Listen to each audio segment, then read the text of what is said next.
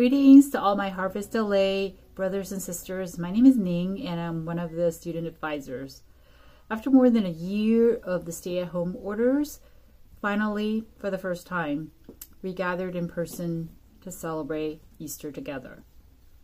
Christ is risen. Yay. I hope to see some of you in person over the next few weeks as we um, have this limited um, in person gathering.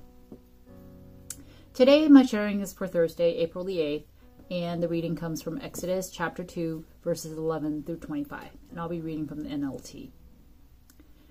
Many years later, when Moses had grown up, he went out to visit his own people, the Hebrews, and he saw how hard they were forced to work. During his visit, he saw an Egyptian beating one of his fellow Hebrews. After looking in all directions to make sure no one was watching, Moses killed the Egyptian and hid the body in the sand. The next day, when Moses went out to visit his people again, he saw two Hebrew men fighting. Why are you beating up your friend? Moses said to the one who had started the fight. The man replied, Who appointed you to be our prince and judge? Are you going to kill me as you killed that Egyptian yesterday? Then Moses was afraid, thinking, Everyone knows what I did. And sure enough, Pharaoh heard what he had happened, and he tried to kill Moses. But Moses fled from Pharaoh and went to live in the land of Midian. When Moses arrived in Midian, he sat down beside a well. Now the priest of Midian had seven daughters who came as usual to draw water and fill the water troughs for their father's flocks. But some other shepherds came and chased them away. So Moses jumped up and rescued the girls from the, from the shepherds. Then he drew water for their flocks. When the girls returned to Reuel, their father, he asked, Why are you back so soon today? An Egyptian rescued us from the shepherds, they answered, and then he drew waters for us and watered our flocks. Then where is he? their father asked. Why did you leave him there? Invite him to come and eat with us. Moses accepted the invitation, and he settled there with him. In time, Reuel gave Moses his daughter Zipporah to be his wife. Later, she gave birth to a son, and Moses named him Gershom, for he explained, I have been a foreigner in a foreign land. Years passed, and the king of Egypt died, but the Israelites continued to groan under their burden of slavery. They cried out for help, and their cry rose up to God. God heard their groaning, and he remembered his covenant promise to Abraham, Isaac, and Jacob. He looked down on the people of Israel and knew it was time to act. I always find the stories in Genesis and Exodus interesting. As an immigrant, I can't help but see the parallel in my own experiences with that of the first generation of the Israelite immigrants when Jacob's entire household moved to Egypt. Many generations passed. In Exodus, we see that Moses is born into the tribes of Levi and into a, t- into a time when the Hebrews are being oppressed and persecuted.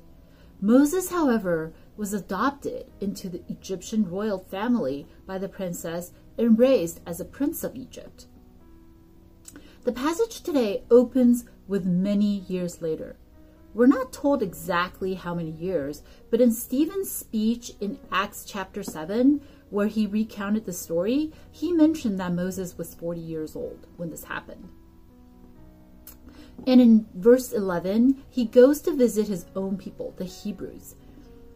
This means that by now Moses knew that he's a Hebrew and not Egyptian. We're not told details of how Moses grew up, but he was well raised because Stephen also said that Moses was taught all the wisdom of the Egyptians and he was powerful in both speech and action. I feel with the racial tensions today, I can relate to Moses. Not only do Egyptians and the Hebrews have completely different belief systems, values, among others, the Hebrews were being enslaved by the Egyptians.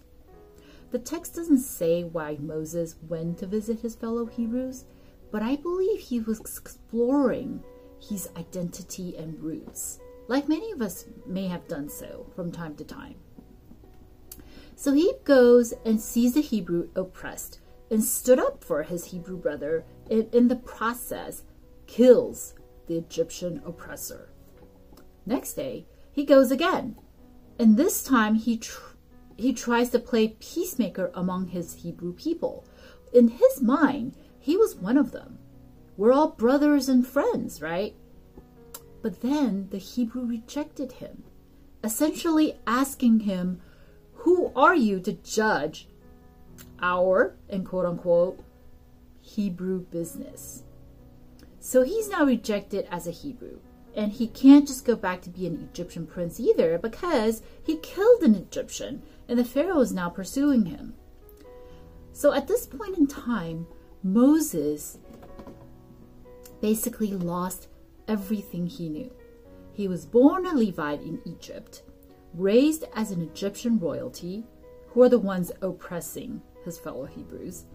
He then tried to make contact with his Hebrew roots, but ended up in conflict with both the Hebrews and Egyptians. Everyone rejected him. He is left with no one to identify with, so he fled to Midian as a refugee, which is yet another foreign land, as he named his son Gershon. And he spends the next 40 years there, settling down, making himself a family. His wife was a Midianite, his sons were all born there. Moses must have struggled inside, but on the surface, Moses is now living among and living just like a Midianite. I feel Moses' story spells imposter syndrome. So far, I've talked about the cultural ethnic side of Moses.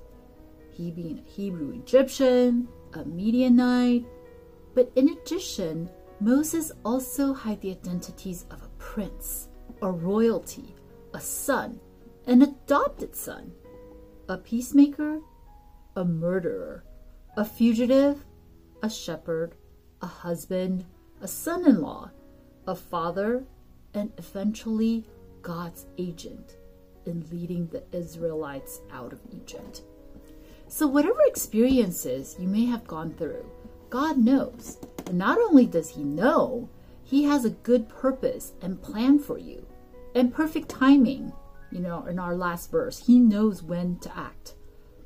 Moses being rejected and lost and all of his conflicts and struggles eventually made him who he is and the person that God was able to call and use. And did he make mistakes along the way? Oh, sure. But God specializes in working with and through people who screw up. If he can turn a murderer around, God sure can help you and me. Let's pray.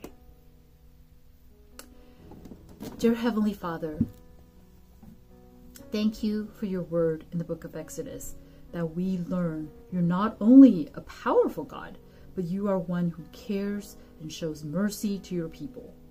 We pray that through our struggles, you will make something useful in us, and in the process, allow us to become closer to you. In Jesus' name we pray. Amen. Thank you. Bye.